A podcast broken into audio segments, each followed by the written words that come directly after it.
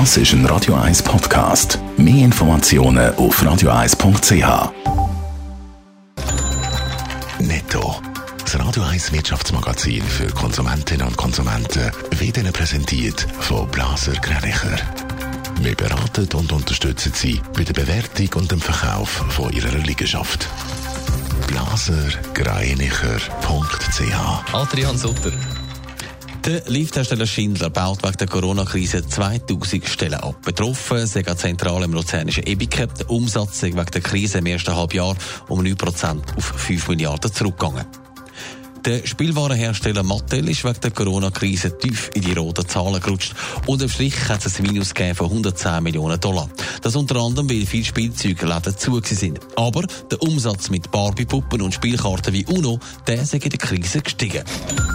Der Industriekonzern Sulzer baut in der Schweiz Stellen ab. Betroffen sind laut der Gewerkschaft Unia 55 Arbeitsplätze an der Standort Winterthur, Oberwinterthur und im baselischen Alschwil.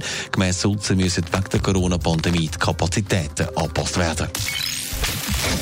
Die Corona-Krise führt hier in den Geschäften brutal negative Auswirkungen. Das wird ausgenutzt, vor allem auch von kriminellen Organisationen. Sie machen das Geschäft mit der Krise und es ist laut der Bundespolizei deutlich spürbar. Adrian Sutter, da reden wir nicht von kleinen Delikten. Es sind äh, Organisationen wie zum Beispiel die Mafia, die da ihre Finger im Spiel haben und ihre Geschäftsfelder nutzen, weil viele Geschäfte finanziell in Not sind.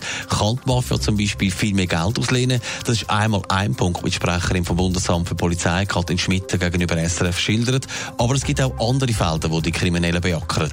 Zweitens nutzen kriminelle Organisationen die Covid-Krise aus. Es werden beispielsweise Beatmungsgeräte, medizinisches Material oder Masken hergestellt und dadurch entstehen viel mehr Möglichkeiten, Geld zu waschen. Und die Schweiz ist im Moment von beiden Phänomenen betroffen. Das würden die Meldungen deutlich zeigen. Also Geldwäscherei in der Corona-Zeit offenbar ein Geschäft, das funktioniert. Warum eigentlich gerade bei uns in der Schweiz? Das Ziel ist natürlich der starke Finanzplatz. Es ist aber noch nicht absehbar, welcher Finanzplatz in der Schweiz da besonders betroffen ist, ob Zürich, Genf oder Lugano. Was den Herkunftsbereich der Betrüger oder allfällige Verbindungen zur Mafia oder zu anderen kriminellen Organisationen betrifft, ist jetzt noch keine klare Tendenz ersichtlich.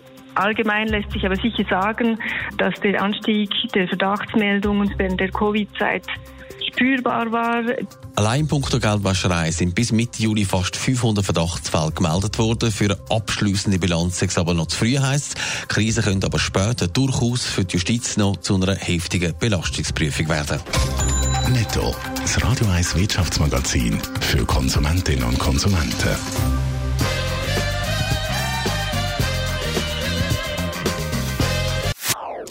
Das ist ein Radio 1 Podcast. Mehr Informationen auf radio1.ch.